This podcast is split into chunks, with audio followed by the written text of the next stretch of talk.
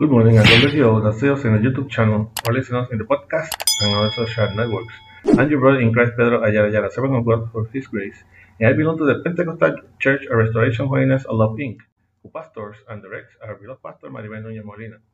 Our church is located at Calle Flamboyant 194, Pueblo Indio, in Canóvanas, Puerto Rico, and this is the ministry that bears my name from the school to heaven, the Escuela al Cielo.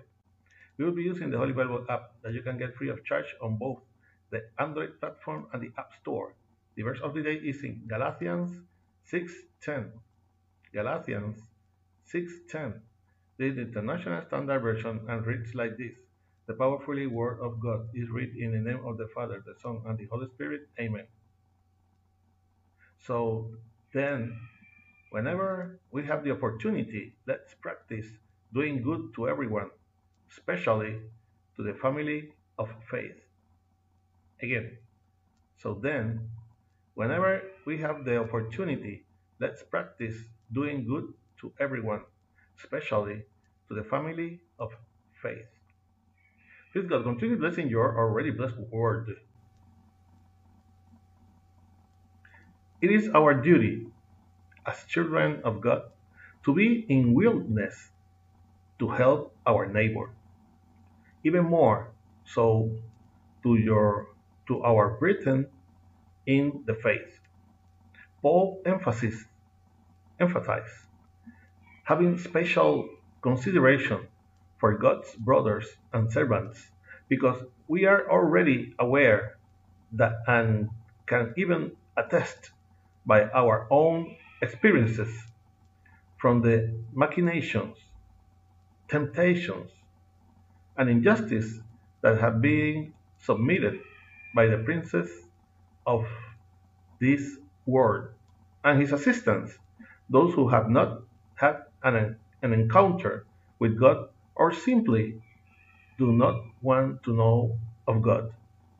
Such persecu- persecutions begin from the time we are identified as a Christians and followers of Jesus.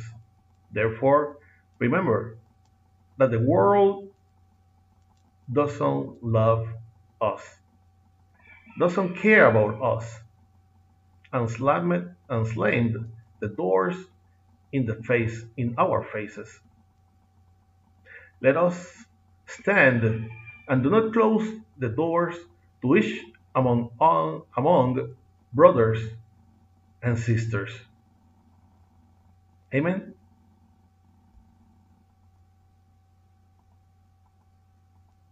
It is our duty as children of God to be in a willingness to help our neighbor, even more so to our brethren in the faith. Paul emphasized having special consideration for God's brothers and servants because we are already aware and can even attest by our own experiences from the machinations, temptations, and injustice that have been submitted by the prince of this world and his assistants, those who have not had an encounter with God or simply do not want to know God.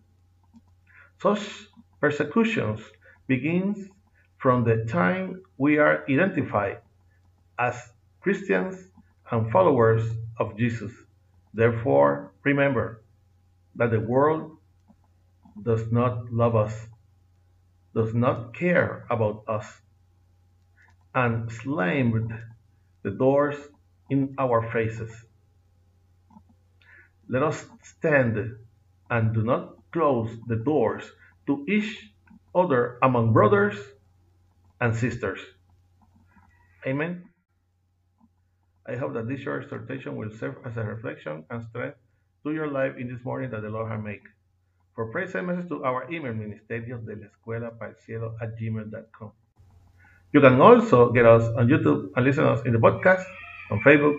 Remember to like and share us to support this ministry. If you have not already subscribed to this channel where from Monday to Friday we will give what we have received by grace.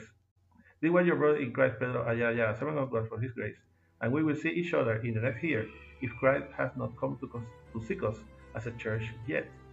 Hoping that our pray and prayers to the Creator come from the school to heaven, de la escuela al cielo. God bless you all.